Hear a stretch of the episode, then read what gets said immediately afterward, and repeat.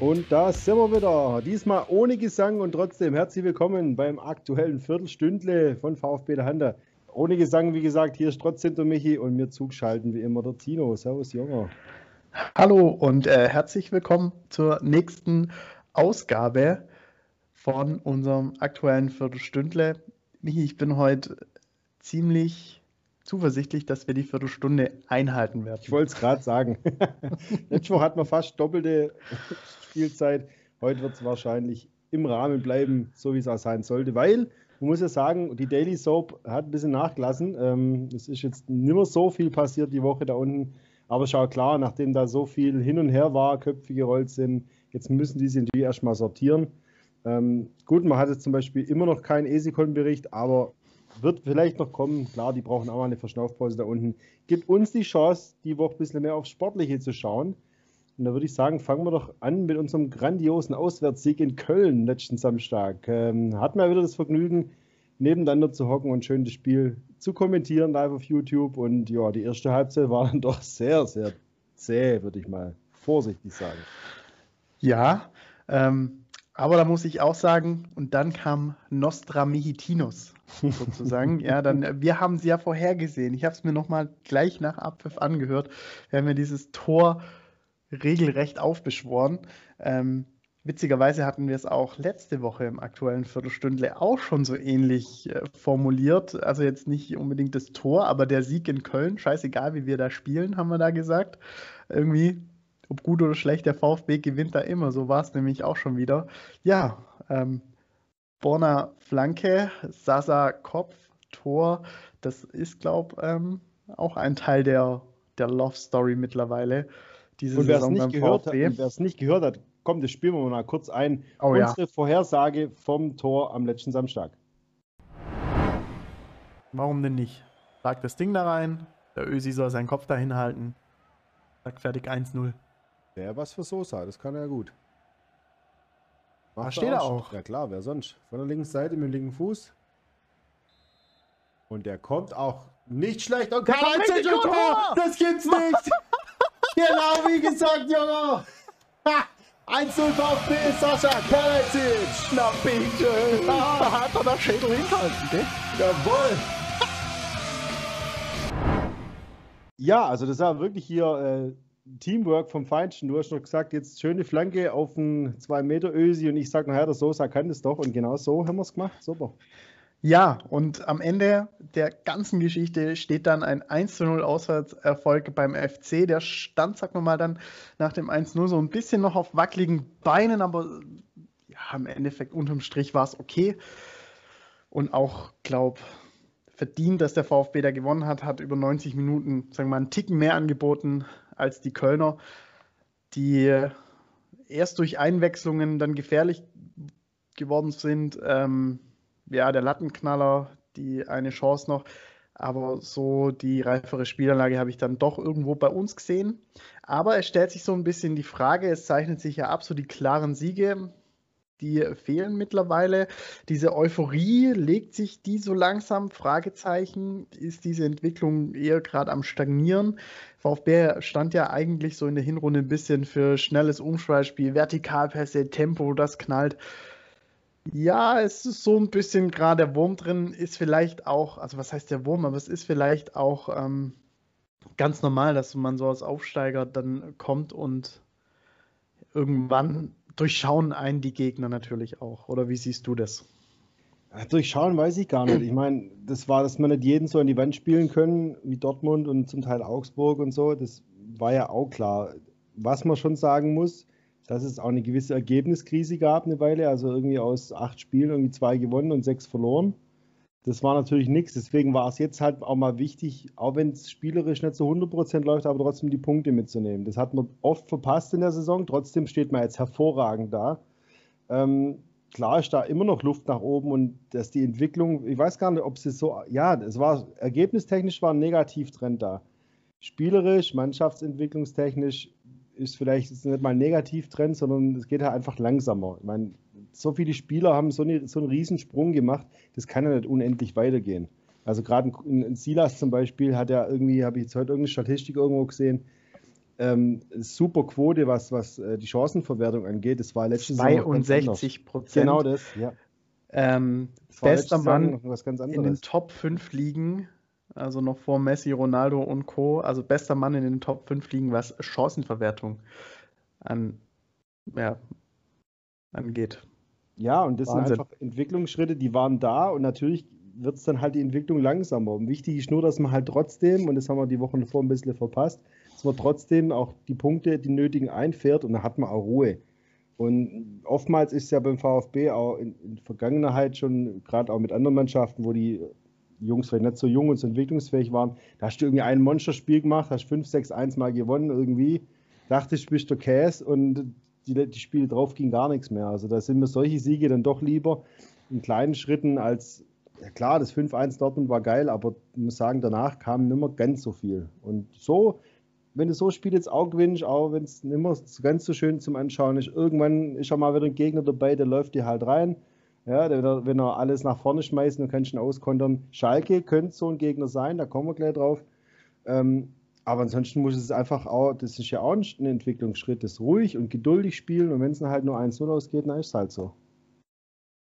Ja, also was mir halt auffällt, es fehlt so diese Phase beim VfB, die man dann doch in der Hinrunde verhäuft gesehen hat, so, so 20 Minuten, 25 Minuten, wo du immer merkst, jetzt, jetzt ist beim VfB irgendwie gerade so Vollgas angesagt. Da gibt es eine Chance nach der anderen. Entweder zeichnet sich ja manchmal ein bisschen ab, dann, dass dieses Tor auch fällt.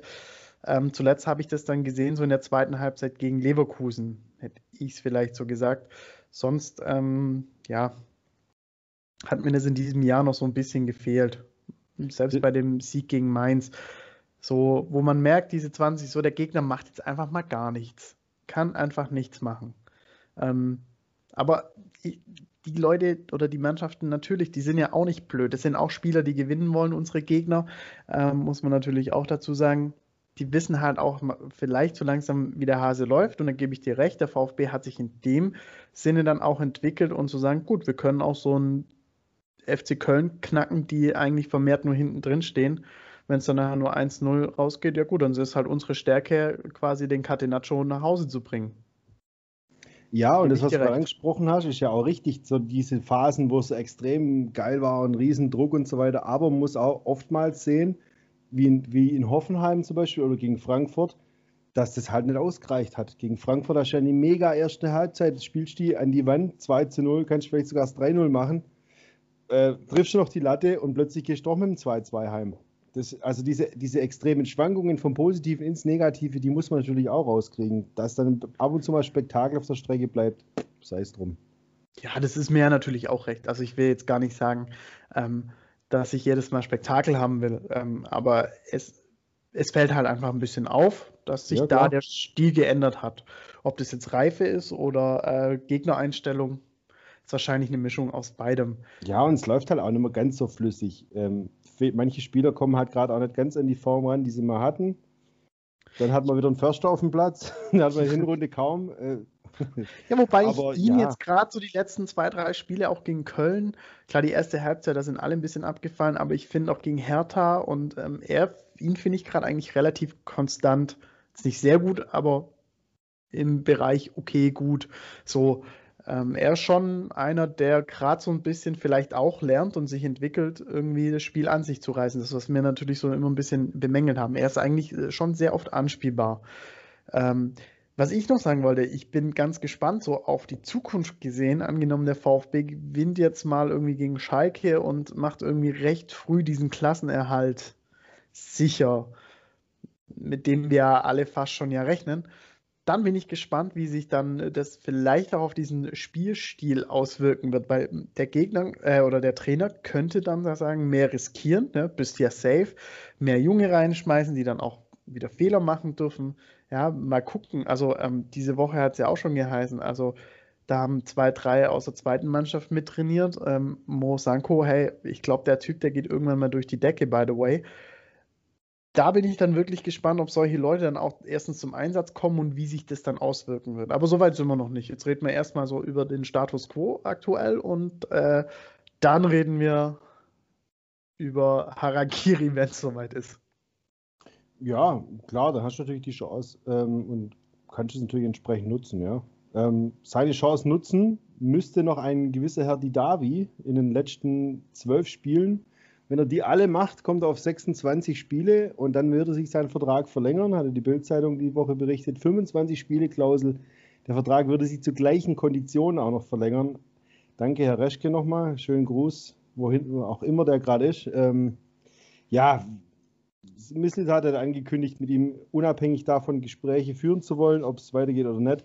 Aber ich glaube, wir sind uns alle einig, zu den Konditionen, die er anscheinend jetzt hat, nochmal zu verlängern und für das, was er noch bringt, das wäre natürlich auch rein wirtschaftlich gesehen mit Corona und bla bla bla.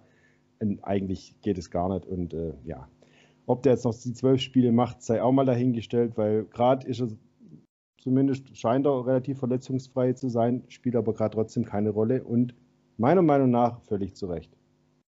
Ja gut, im Zweifel bleibt der Herr dann halt, wenn alles safe ist, gegen Ende hin auch mal dann noch am Ende ein, zwei Spiele draußen. Das wird dem Trainer wahrscheinlich auch gesagt. Er sagt, du, das können wir einfach nicht machen. Vertrag ist dann Vertrag und dann muss er halt damit leben. Also, ja, so wie er das wahrscheinlich reinhandeln konnte damals, ähm, kann es der VfB, hat es ja immer noch der VfB dann in eigener Hand in Form des Trainers das Ganze wieder zu, zu kippen und ehrlicherweise, ja, er spielt gerade keine große Rolle. Die Mannschaft wird es auch ohne ihn packen. Ich glaube halt nicht, ähm, dass die Zukunft Daniel Didavi im, im VfB-Trikot ist.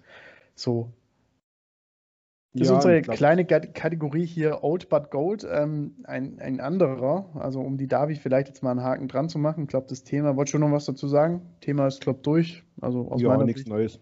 Ja, das ähm, sage ich das ganze Saison schon. ja, eben.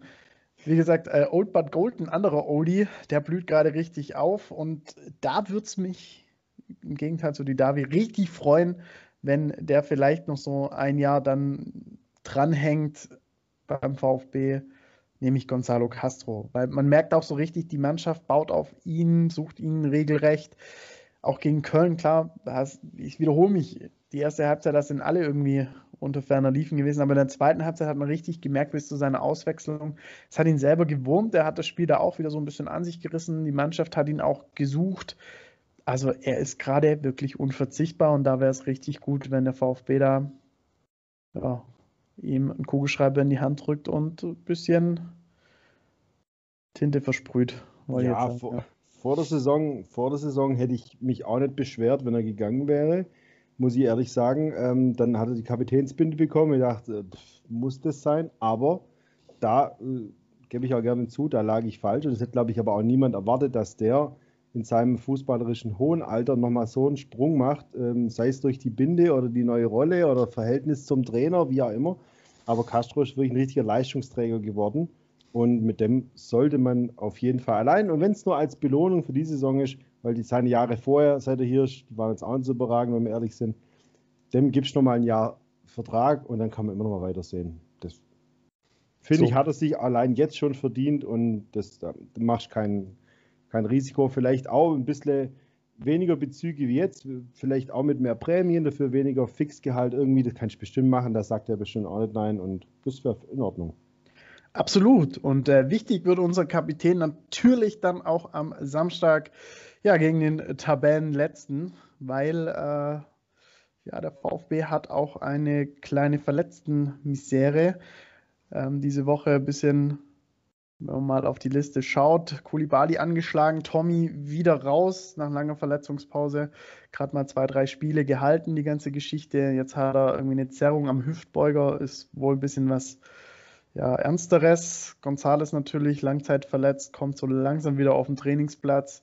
Ähm, Habe ich auch gelesen, Silas braucht eine Pause, Fragezeichen, überspielt so ein bisschen, irgendwie braucht mehr Frische im Kopf. Also bin mal gespannt, wer da am Samstag in der Startelf steht. Und äh, mich würde es nicht wundern, wenn der Trainer mal wieder einen Klimowitz oder so reinschmeißt und Michi am Rad dreht.